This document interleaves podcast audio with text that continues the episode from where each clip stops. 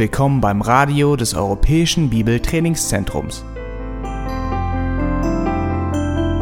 Unser Anliegen ist, dass der folgende Vortrag Sie zum Dienst für unseren Herrn Jesus Christus ermutigt.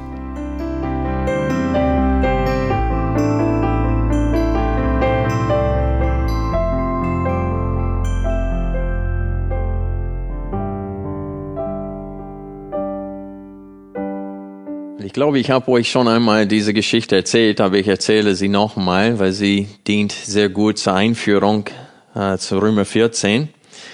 Und ähm, ich war mal in Berlin mit Übernachtung, wurde dann kurzfristig eingeladen und als ich dort war, da waren so viele, die eingeladen waren, äh, saß ich dann mit den Kindern am Tisch und habe mit denen gegessen. Und die Tochter von dem Gastgeber war am Tisch und die Tochter von einem Besuch aus Amerika war auch am Tisch. Und ich habe mit der Tochter über ihren Vater, der aus Amerika zum Besuch war, gesprochen und habe gesagt, wie sehr ich ihn schätze und wie viel Gefallen ich an ihn habe. Und die Tochter des Gastgebers saß da und sie sagte, ja, aber als wir unterwegs hier waren und er erfuhr, dass du auch eingeladen bist, hat er gesagt, oh, nicht doch der. Und dann stellte sie eine wichtige Frage. Machst du ihn immer noch?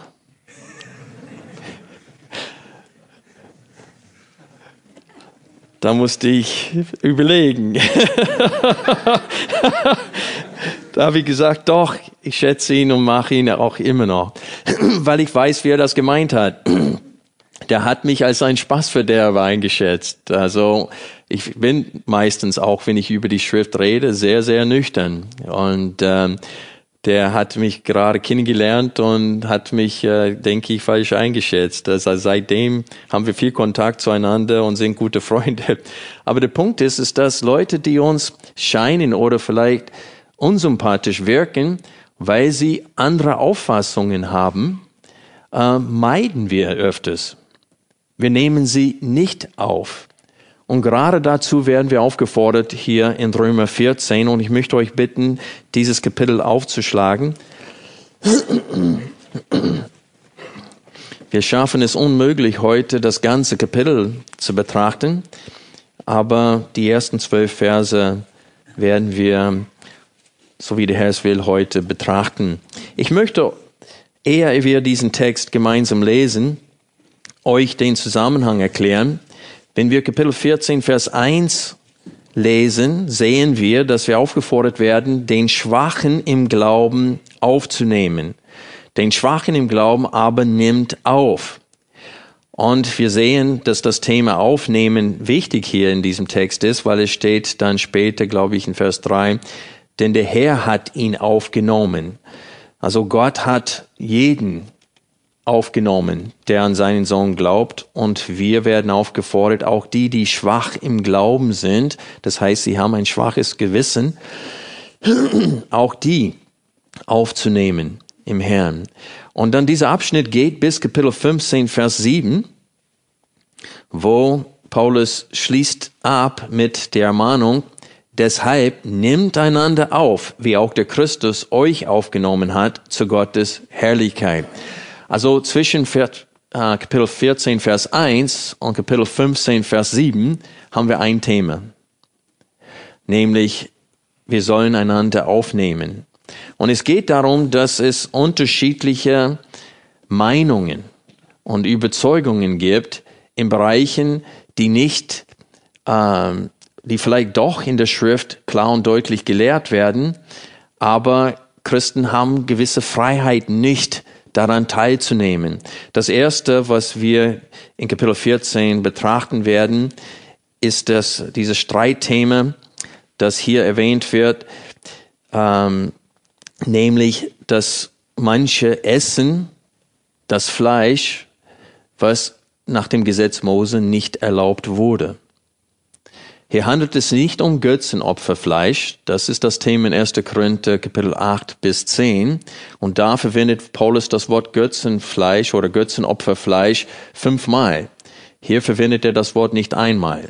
Hier geht es um das Gesetz Mose. Und unter dem Gesetz Mose dürften die Juden äh, erstickt, äh, Fleisch, das äh, erstickt wurde, nicht essen. Wo das Blut noch drinnen ist, dürfen sie es nicht essen. Und gewisse Arten von Tieren dürften sie auch nicht essen. Und da die Gemeinde in Rom entstanden ist aus Juden und Heiden, gab es dann natürlich Probleme. Weil die Heiden hatten kein Gewissensbisse, solches Fleisch zu essen, die Juden aber doch. Und wie groß dieses Problem war zur Zeit des Apostel Paulus sehen wir anhand von vielen Stellen, aber ich möchte euch bitten, Apostelgeschichte Kapitel 10 kurz aufzuschlagen. Hier sehen wir, dass Gott einiges leisten müsste, damit Petrus überhaupt in das Haus von einem Heiden äh, eingehen würde. Erstens in Kapitel 10, äh, dieser Mann Cornelius, der war ein reiner Heide, das heißt kein jüdisch, jüdisches Blut, wie die Samariten, die ein Mischvolk waren. Und durch einen Engel wird ihm gesagt, dass er äh, Petrus äh, einladen sollte. Und diese Männer wurden geschickt, um Petrus einzuladen. Und dann lesen wir ab Vers 25, ähm, kurz davor, äh, schon davor, äh, ab Vers 9, lesen wir, in dem Abschnitt, dass Gott ihm einen Traum oder eine Verzückung gegeben hatte. Und in diesem Traum hat Gott ihn aufgefordert, unreine Tiere, Tiere, die nach dem Gesetz Mose als unrein bezeichnet werden, die zu töten und zubereiten und zu essen. Und was war seine Reaktion? Nein, das kann ich nicht. Sein Gewissen würde das nie zulassen. Das heißt, von Kind auf wurde es ihm beigebracht, dass das absolut ekelhaft ist. Das darfst du nicht. Schweinefleisch, pfui. Also es war absolut undenkbar, dass man sowas tun würde.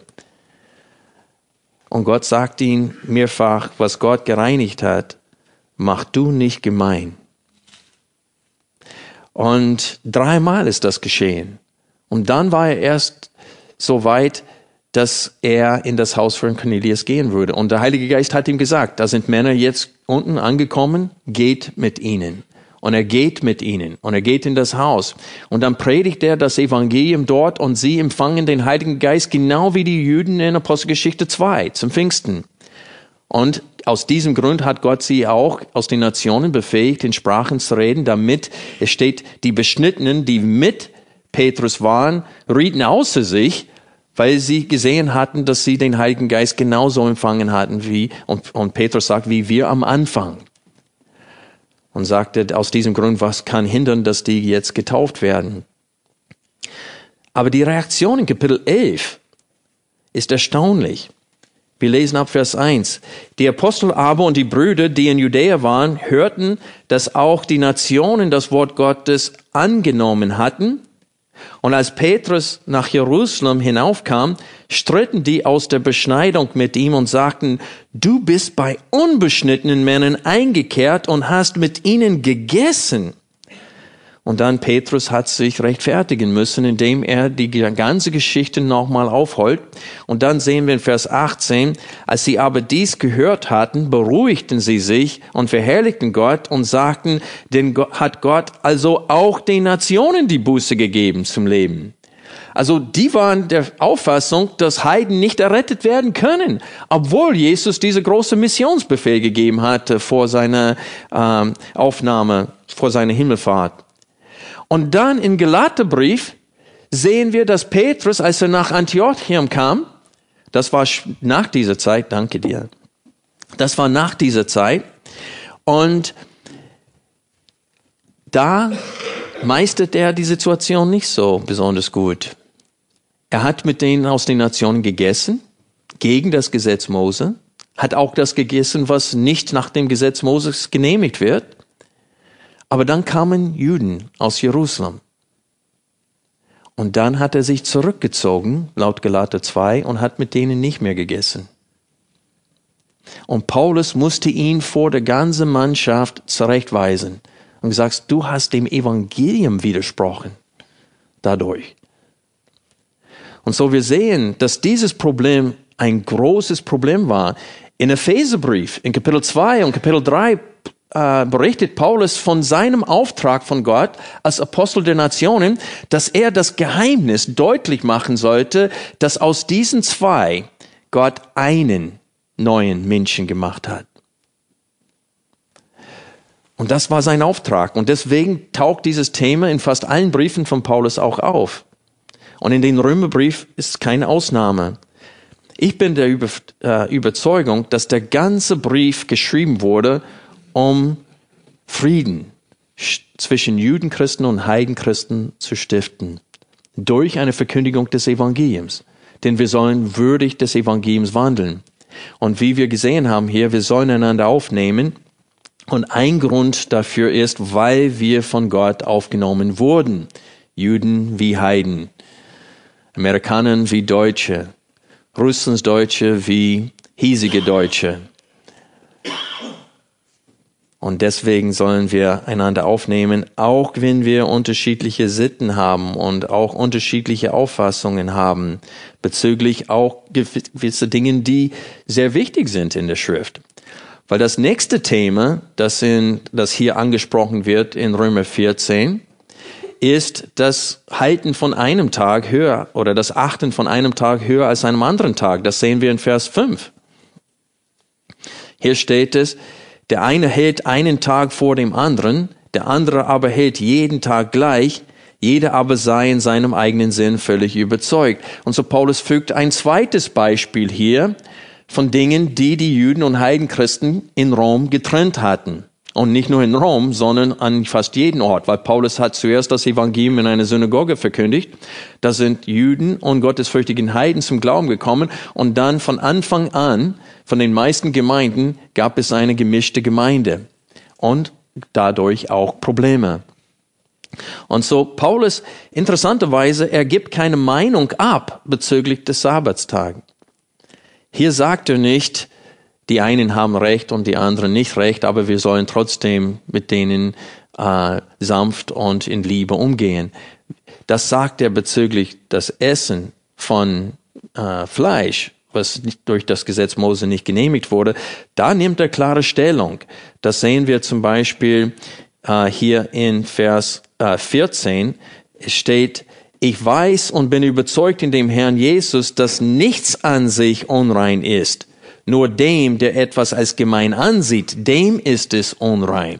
Und da hat Paulus Stellung genommen und hat gesagt, wer recht hat. Die, die stark im Gewissen sind, oder stark im Glauben, das heißt, sie haben ein starkes Gewissen, die haben kein Problem damit. Er sagt, die haben Recht. Es ist einem erlaubt, solches Fleisch zu essen. Und damit hat er die Lehre von Jesus in Markus 7 klar und deutlich bestätigt. Wenn ihr wollt, könnt ihr Markus 7 kurz aufschlagen.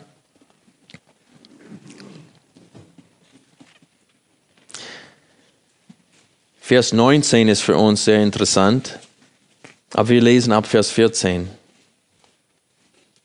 Und als er die Volksmenge wieder herbeigerufen hatte, sprach er zu ihnen, hört mich alle und versteht. Da ist nichts, was von außerhalb des Menschen in ihn hineingeht, das ihn verunreinigen kann, sondern was aus dem Menschen herausgeht, das ist es, was den Menschen verunreinigt. Und dann lesen wir weiter ab Vers 17. Und als er von der Volksmenge weg in ein Haus eintrat, befragten ihn seine Jünger über das Gleichnis. Und er spricht zu ihnen, seid auch ihr so unverständig? Begreift ihr nicht, dass alles, was von außen in den Menschen hineingeht, ihn nicht verunreinigen kann? Denn es geht nicht in sein Herz hinein, sondern in den Bauch und es geht heraus in den Abort. Damit erklärte er alle Speise für rein. Na, wer von euch da sitzt mit den Schlachtübersetzung, kratzt den Kopf jetzt und sagt, meine Bibel sagt das nicht. Das ist die revidierte Elberfelder und die Zürcher Übersetzung. In der Zürcher Übersetzung wird so ausgedrückt, damit erklärte er alle Speisen für rein. Und fast alle englische Übersetzungen übersetzen diesen Vers genauso. Äh, ich muss zugeben, dass die Worte damit erklärte er fehlen im Grundtext. Aber es ist, äh, es steht einfach schlicht und einfach in der Urschrift, sind rein alle Speisen. Das steht dann am Schluss da. Und jetzt müssen wir uns bemühen, diese Worte zu verstehen. Ähm, ich bin, obwohl die Worte damit erklärte er fehlen im Grundtext, ich bin dennoch der Überzeugung, dass äh, die Ebbefelder und die Zürcher Übersetzungen den Sinn richtig wiedergeben hier, äh, weil äh, wie es in der Schlachtübersetzung übersetzt wird, macht oder ergibt keinen Sinn hier. Es steht, sondern in den Bauch und wird auf dem natürlichen Weg, der alle Speisen reinigt, ausgeschieden. Und das ist sehr, sehr frei übersetzt. Das Wort in der Urschrift ist Toilette oder Latrine. Und das ist nichts Reines. Und es kann nicht sein, dass der Körper etwas reinigt. Äh, was dann in die Latrine reingeht. Das ergibt keinen Sinn. Und deswegen sage ich, diese Übersetzungen, wir können unser Vertrauen darin setzen, dass sie richtig sind, nämlich damit erklärte Jesus alle Speisen für rein, indem er sagte, ein Speise kann ein Mensch nicht verunreinigen. Und das sagt Paulus auch. Aber für die, die frisch zum Glauben gekommen sind aus dem Judentum, für sie war das immer noch unrein. Die konnten nicht von heute auf morgen das einfach äh, vergessen. Und bezüglich des Sabbats, Paulus sagt hier nicht, wer recht hat. Er sagt, jeder soll in seinem eigenen Sinn eine feste Überzeugung haben. Aber überlegt euch, im Alten Testament wurde ein Mann, es wird berichtet von einem Mann, der umgebracht wurde, weil er Holz gesammelt hatte am Sabbat. So streng wurde das gesehen von Gott. Und so, was die Beschneidung betrifft, was ebenso sehr stark betont wurde im Alten Testament, da hat Paulus ganz klar Stellung genommen. Weil, warum? Weil der Mensch dachte, dadurch werde ich vor Gott gerecht. Hier mit dem Halten von Sabbat sieht offensichtlich ging es nicht darum, dass sie gesagt haben, du musst das tun, um gerecht zu werden, um errettet zu werden, aber in ihrem Gewissen musste man sich doch daran halten, weil das haben wir immer gemacht. Und das ist doch vor Gott richtig und das ist von Gott gewollt. Und die nennt Paulus die, die im Gewissen schwach sind. Sie sind nicht lang im Glauben und ihre Erziehung hat sie so geprägt, und das Gesetz Mose so geprägt, dass die Reinigungssitten und diese Zeremoniegesetz immer noch sehr stark in, in ihren Knochenmarkt sitzt. Und Paulus sagt, wir müssen äh, doch Einsicht haben und Verständnis dafür haben. Und es ist interessant, dass diese Konzil in Jerusalem, die baten, die Aposteln in Jerusalem haben keinen Befehl gegeben, aber sie baten den aus den Nationen Einsicht zu haben, indem sie es meiden, äh, das, was erstickt wurde und Blut und so weiter zu essen und Götzenopferfleisch aus Rücksicht für die aus, äh, äh, Juden. Es steht, denn Moses wurde gepredigt in allen diesen Gebieten seit jeher. Und das war die Begründung. Seid einsichtig mit denen. Gut. Das ist die Situation. Ich wollte sie klar und deutlich darstellen, damit wir verstehen, äh, was hiermit gemeint ist, wenn er spricht in Kapitel 14 von zweifelhaften Fragen. Es gibt ein drittes Beispiel von etwas, was sie damals getrennt hat in Vers 21, und das ist das Trinken vom Wein. Da steht es, es ist gut, kein Fleisch zu essen, noch Wein zu trinken, noch etwas zu tun, woran dein Bruder sich stoßt. Und so hier haben wir ein drittes Beispiel, also das Essen von dem, was laut dem Gesetz Mose nicht erlaubt wurde, das Trinken vom Wein und dieses Achten vom Sabbat.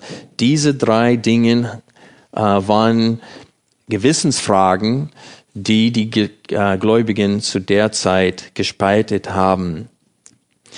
Das ist die Situation, die Paulus hier in Römer 14 ansprechen will. Daher wissen wir, was Paulus meint, wenn er von einem starken oder von einem schwachen Glauben spricht.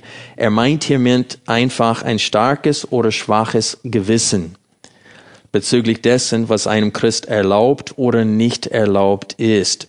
Und in Römer 14 gibt Paulus uns fünf Prinzipien, wonach wir Christen uns richten sollen, wenn wir in solche Konflikten mit Glaubensgeschwistern kommen. Und heute wollen wir eins von diesen Prinzipien betrachten. Es gibt zwei Hauptaufforderungen neben dieser Aufforderung, nimmt einander auf, nämlich richtet einander nicht und zweitens sorgt dafür, dass du durch das Vertreten deiner Freiheit deinen Brüder nicht zum Stolpern bringst. Das sind die zwei Hauptaufforderungen. Richtet einander nicht und sorgt dafür, dass du deinen Brüdern nicht äh, zum Stolpern bringst durch das, durch deinen starken Glauben, durch dein starkes Gewissen. Heute wollen wir uns beschäftigen mit dem ersten, nämlich richtet einander nicht. Und jetzt lesen wir den Text gemeinsam. Römer 14, 1 bis 12. Den Schwachen im Glauben aber nimmt auf, doch nicht zur Entscheidung zweifelhafter Fragen. Einer glaubt, er dürfe alles essen, der Schwache aber isst Gemüse. Wer isst, verachtet den nicht, der nicht isst. Und wer nicht isst, richtet den nicht, der isst. Denn Gott hat ihn aufgenommen. Wer bist du, der du den Hausknecht eines anderen richtest? Er steht oder fällt dem eigenen Herrn. Er wird aber aufrecht gehalten werden, denn der Herr vermag ihn aufrecht zu halten. Der eine hält einen Tag vor dem anderen, der andere aber hält jeden Tag gleich. Jeder aber sei in seinem eigenen Sinn völlig überzeugt. Wer den Tag beachtet, beachtet ihn dem Herrn. Und wer ist, ist dem Herrn, denn er sagt Gott Dank. Und wer ist, wer nicht ist, ist dem Herrn nicht und sagt Gott Dank. Denn keiner von uns lebt sich selbst und keiner stirbt sich selbst. Denn sei es auch, dass wir leben, wir leben dem Herrn. Und sei es, dass wir sterben, wir sterben dem Herrn. Und sei es nun, dass wir leben, sei es auch, dass wir sterben, wir sind des Herrn. Denn hierzu ist Christus gestorben und wieder lebendig geworden, dass er herrsche sowohl über Tote als auch über Lebende. Du aber, was richtest du deinen Brüder? Oder auch du, was verachtest du deinen Brüder? Denn wir werden alle vor dem Richterstuhl Gottes gestellt werden. Denn es steht geschrieben, so wahr ich lebe, spricht der Herr, mir wird sich jedes Knie beugen und jede Zunge wird Gott bekennen. Also wird nun jeder von uns für sich selbst Gott Rechenschaft geben. So wir sehen hier die erste große Herausforderung, richtet einander nicht. Bevor wir mit diesem ersten Prinzip beginnen, möchte ich den Begriff zweifelhafte Fragen in der Elberfelder erklären. In der Schlachter 2000 Bibel wird dieser Vers folgendermaßen übersetzt. Es steht hier, nimmt den Schwachen im Glauben an, ohne über Gewissensfragen zu streiten. Ich glaube, das trifft genau, was hiermit gemeint ist. Auch die Zürcher Übersetzung ist sehr gut diesbezüglich. In der Zürcher Bibel lesen wir, den im Glauben Schwachen nimmt an und lasst es nicht zum Streit über verschiedene Auffassungen kommen. Das ist sehr gut übersetzt. Das, das trifft genau das, was hier in diesem Text behandelt wird. Und lasst es nicht zum Streit über verschiedene Auffassungen kommen.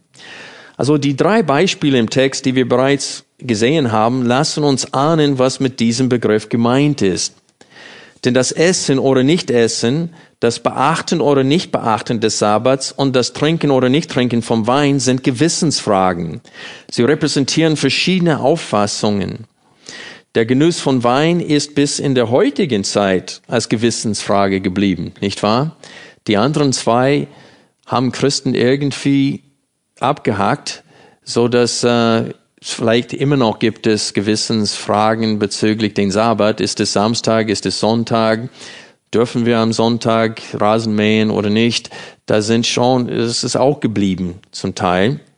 Aber das sind Gewissensfragen. Ich möchte euch ein paar andere Beispiele geben, die Christen auch in der jetzigen Zeit spalten. Zum Beispiel das Thema auf Englisch genannt Homeschooling. Das heißt, zu Hause unterrichten. Es gibt in der jetzigen Zeit große Bewegungen in Amerika und das schwabt über auch hier in Deutschland, wo Eltern die feste Überzeugung sind, dass es eine Sünde wäre, wenn sie ihre Kinder in die öffentliche Schule senden würden. Aus Gewissensgründen wollen sie das nicht tun. Und sie erziehen die, äh, und versuchen die Schulung selbst zu Hause durchzuführen. Äh, wir haben beides getan mit unseren, äh, mit Mannschaft A äh, Shane und Soleil haben wir das eine gemacht, zu Hause unterrichtet, per Fernstudium. Und dann jetzt mit Soleil und äh, mit Samantha und Seth, äh, die sind in der öffentlichen Schule.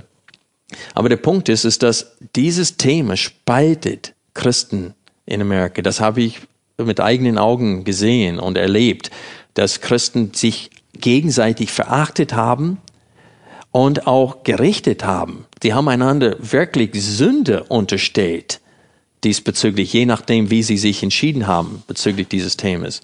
Und sie gingen auseinander, äh, Gemeinden komplett gespaltet dadurch. Und so ist es wichtig, dass wir verstehen, dass die Prinzipien, die uns hier gegeben werden, haben wir dringend nötig, auch in der jetzigen Zeit. Es gibt genügend Dinge, die uns als Gewissensfragen ähm, äh, begleiten in der jetzigen Zeit und zu Probleme äh, führen können unter uns Christen. Ein anderes Beispiel wäre das Stehen beim Beten. Es gibt Christen, die die festen Überzeugung haben, dass man muss im Stehen beten in der Versammlung. Äh, und sie müssen aufstehen. Es gibt anderen Christen, die dadurch beleidigt sind, weil sie denken, sie werfen mir eine Sünde vor, nur weil ich sitze beim Beten. Und das, Gott schaut auf mein Herz, er schaut nicht auf meinen Körper. Und der Punkt ist, Gott schaut auf das Herz von beiden, um zu sehen, wer wirklich in aller Ehrfurcht und Liebe von ihnen etwas bittet. Und es ist klar, dass Christen in der jetzigen Zeit sich gegenseitig bezüglich des Stehens beim Beten oder das Sitzen beim Beten richten und urteilen. Das ist ein, ein Beispiel von dem, was hiermit gemeint ist mit zweifelhafte Fragen oder Gewissensfragen hier im Text. Und so, wie gesagt, diese Prinzipien, die wir bekommen hier, sind auch dringend nötig heute. Das deutsche Wort Dialog ist in dem griechischen Wort hier in Vers 1 zu erkennen. Es handelt sich hier um logisches Denken. Aufgrund von der Logik sind Meinungen oder Überzeugungen entstanden, die dann auch vertreten werden. Und beim Vertreten der verschiedenen Auffassungen kann es zum Streit in der Gemeinde kommen. Paulus gibt uns, wie ich vorhin gesagt habe, fünf Prinzipien, um mit diesen Situationen umgehen zu können. Und der erste, oder das erste Prinzip haben wir hier in Vers 3. Es steht, Wer ist, verachte den nicht, der, der nicht ist. Und wer nicht ist, richte den nicht, der ist. Also dieses erste Prinzip ist, richtet einander nicht. Es ist nicht nur ein Prinzip, sondern ein Befehl. Wir sollen einander nicht diesbezüglich richten. In Vers 10 wird dieses Prinzip in der Form von Fragen wiederholt. Es steht, du aber, was richtest du deinen Brüder? Oder auch du, was verachtest du deinen Bruder? Und so dieses, diese zwei Verben, richten und verachten, werden in Vers 3 und in Vers 10 verwendet und es wird untersagt. Es ist uns verboten, bezüglich Gewissensfragen einander zu richten oder zu verachten oder zu vermeiden. Wir müssen die, die auch nur im Stehen beten, aufnehmen. Auch wenn das nicht unsere Überzeugung ist. Und auch umgekehrt. Wir müssen einander aufnehmen. Und das beinhaltet, dass wir einander bezüglich solcher Fragen nicht richten oder auch verachten. Aber wie oft kommt es vor, dass wir einander richten und auch verachten? Denkt an folgende Bemerkung nach. Kannst du es fassen? So und so erlaubt ihren Kindern dies oder jenes? Das würde ich niemals tun. Was hast du eben gemacht? Du hast die gerichtet und auch beurteilt, weil sie anderen Erziehungsmethoden oder sie erlauben ihre Kinder mit Gameboy zu spielen, was du nicht tust. Es ist wichtig, dass wir überlegen, wie oft und wie häufig es vorkommt, dass wir doch einander richten und verurteilen in Bereichen, wo es tatsächlich um eine Gewissensfrage handelt und nicht um ein klares Gesetz Gottes wie Unzucht oder Götzendienst. In den Versen drei bis zwölf in unserem Text bringt Paulus vier Argumente, warum wir einander nicht richten oder verachten sollen. Und der erste Grund ist in Vers drei. Gott hat ihn aufgenommen. Das ist der erste Grund. Denn Gott hat ihn aufgenommen. Das ist der erste Grund, warum wir unsere Geschwister im Herrn aufnehmen sollen, auch wenn sie andere Auffassungen vertreten bezüglich Kindererziehung und so weiter. Gott hat sie aufgenommen. Das heißt, er ist ein Kind Gottes. Und wenn Gott jemanden aufgenommen hat, wer bin ich, ihn nicht aufzunehmen im Leib Jesu Christi? Der Leib Jesu Christi habe ich nicht erfunden. Es wird das Haus Gottes genannt in 1. Timotheus, Kapitel 3. Und Gott ist es, der Haupt ist über dieses, über die Gemeinde. Und der Römerbrief betont aus diesem Grund sehr stark von Anfang bis zum, bis zum Kapitel 11 die Souveränität Gottes in der Rettung dass Gott vor Grundlegung der Welt entschieden hat, aus den Nationen und aus den Juden, wer eines Tages diese Gnade, diese Befähigung zum Glauben und Buße zu tun, von ihm empfangen würden. Er hat nicht im Voraus entschieden, wer in die Höhle kommt. Das hat der Mensch selbst dafür, sich dafür entschieden. Aber für die, die in den Himmel kommen, die wirklich sich bekehren, Gott hat das entschieden und auch vollbracht und bewirkt, so dass jeder Einzelne, den du kennst, der tatsächlich wiedergeboren ist, von Gott vor Grundlegung der Welt dazu auch vorher bestimmt wurde. Und Gott hat das in seinem Leben bewirkt. Und Gott ist dabei, wie wir in den letzten Sonntagen gesehen haben, alles, was nicht wie Jesus Christus aussieht, wegzuhauen. Wie ein Steinhauer der alles, was nicht wie ein Löwe aussieht, weghaut. Und wir sind noch nicht angekommen. Und wir alle haben raue Kanten. Wir alle haben Dinge, die uns gegenseitig stören. Und wir werden aufgefordert, dennoch einander aufzunehmen und nicht von uns zu stoßen, nur weil wir unterschiedliche Auffassungen haben. Aber das ist genau das, was passiert in Gemeinden, wo es Klicks entstehen und man will was unternehmen, Grillparty oder sonst was. Ich weiß nicht, ob das dieser Begriff Klicks, Klicken, danke, entstehen. Ich habe gemerkt, einige haben mich nicht verstanden da. Gut, gut, dass es Körpersprache gibt. Äh, Klicken entstehen und dann sieht man, man, man, man will etwas unternehmen und dann sagt, oh, Zoll dürfen wir nicht einlassen, der wäre ein, äh, einladen, der wäre ein Spaßverderber diesbezüglich. Er sieht alles viel zu eng. Und das ist, was ich mit der Einleitung sagen wollte, ist, wir nehmen sie nicht auf, weil sie anders denken sind. Anstatt auf unsere Freiheiten zu verzichten, wenn wir ausgehen und etwas gemeinsam unternehmen wollen, weil wir wissen, so und so ein Gewissensproblem damit hat, lassen wir ihn einfach nicht einladen. Und das ist das Gegenteil vom Aufnehmen, wozu wir hier aufgefordert werden in diesem Text.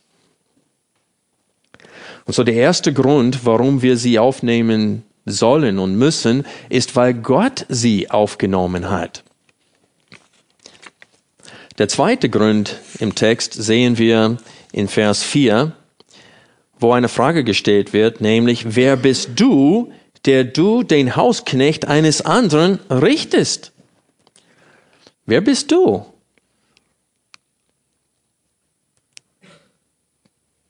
Du bist nicht der Herr deines Bruders oder deiner Schwester. Jesus ist es.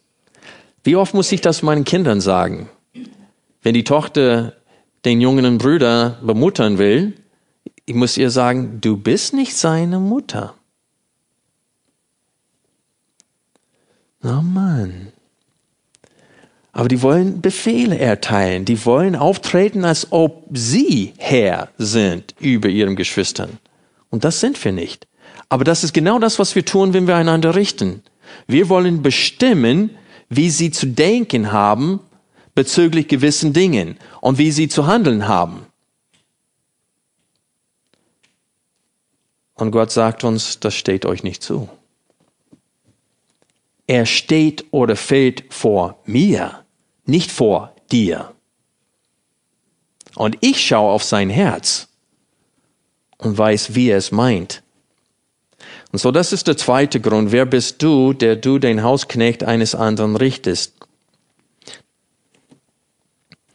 Ich muss an dieser Stelle an Jakobus Kapitel 4, die Verse 11 und 12 denken. Das haben wir vor ein paar Jahren durchgenommen, wo die Gemeinde sich noch bei mir zu Hause traf. Und ich möchte diese zwei Verse kurz vorlesen. Jakobus Kapitel 4, Vers 11 und 12. Es steht hier, redet nicht schlecht übereinander, Brüder.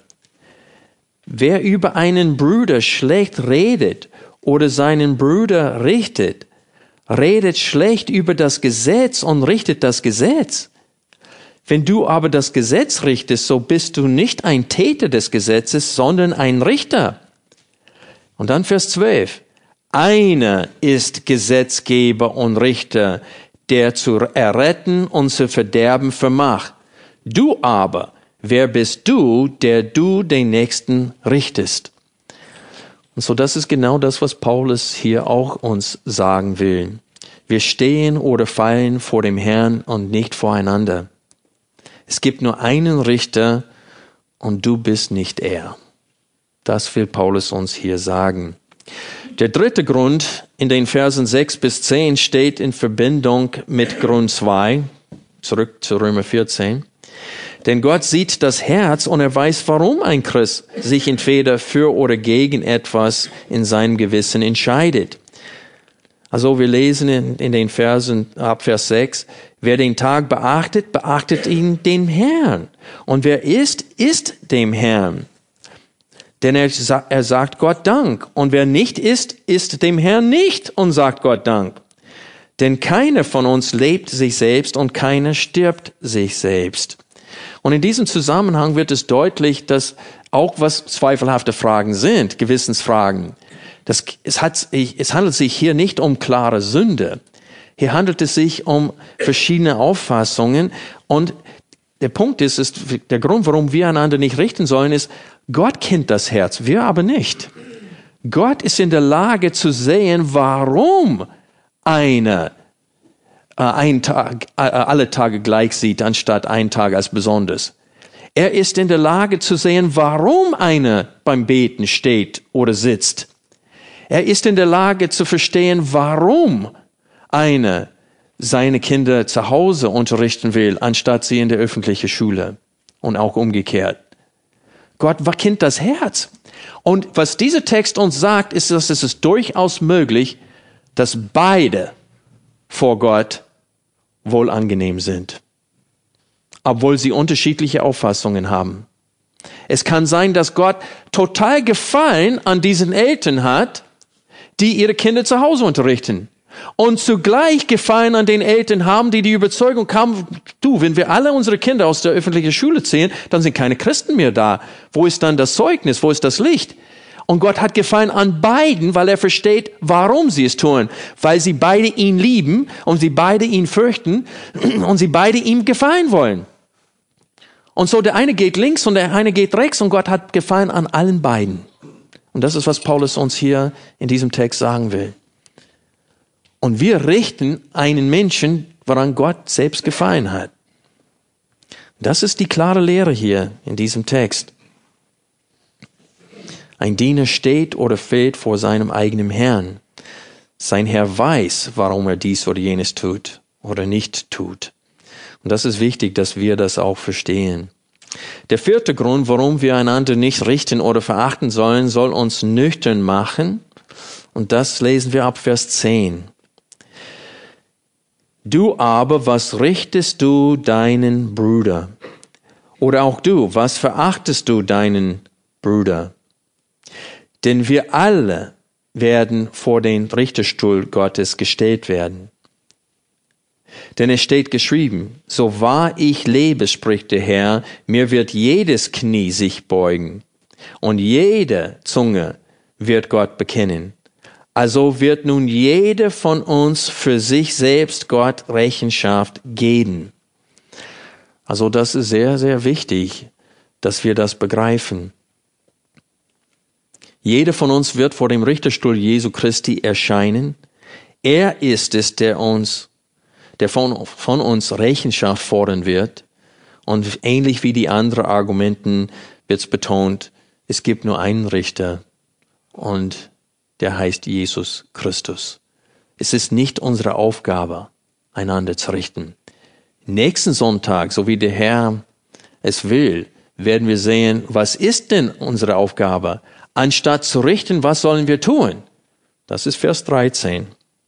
Es steht hier, lasst uns nun nicht mehr einander richten, sondern haltet vielmehr das für recht, dem Bruder keinen Anstoß oder kein Ärgernis zu geben.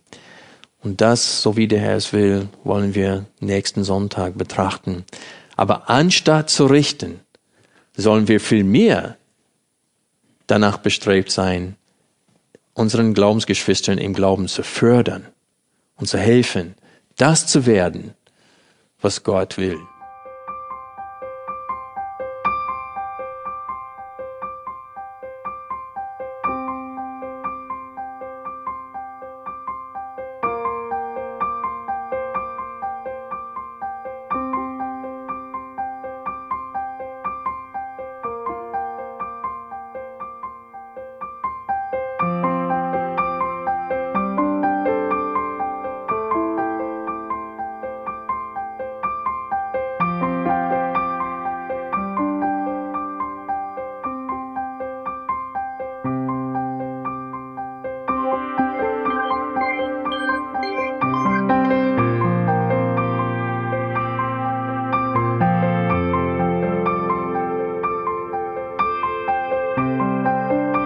Alle Vorträge unseres Programms, Bücher, DVDs und vieles mehr können Sie bei uns unter www.ebtc-media.org erhalten.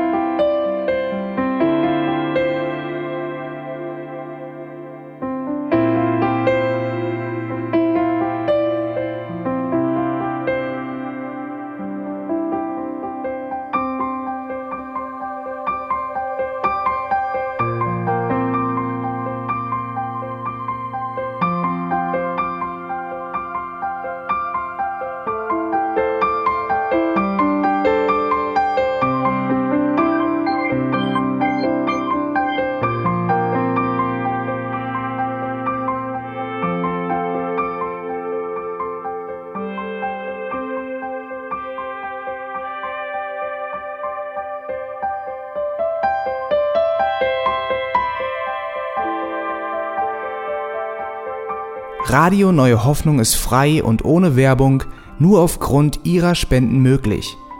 Wenn Sie weitere Informationen dazu finden möchten, wie Sie Radio Neue Hoffnung unterstützen können, besuchen Sie die Webseite www.rnh.de.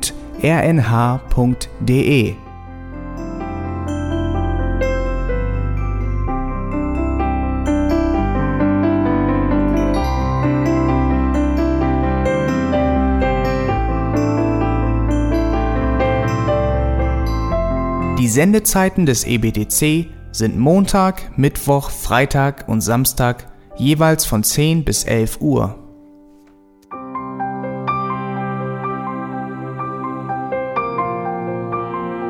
Sie finden uns im Internet unter www.auslegungspredigt.org Eine E-Mail können Sie uns senden an radio@auslegungspredigt.org. Telefonisch erreichen Sie uns unter 0049 30 60 988 610. Unsere Postanschrift ist EBTC Havelländer Ring 40 in 12629 Berlin, Deutschland.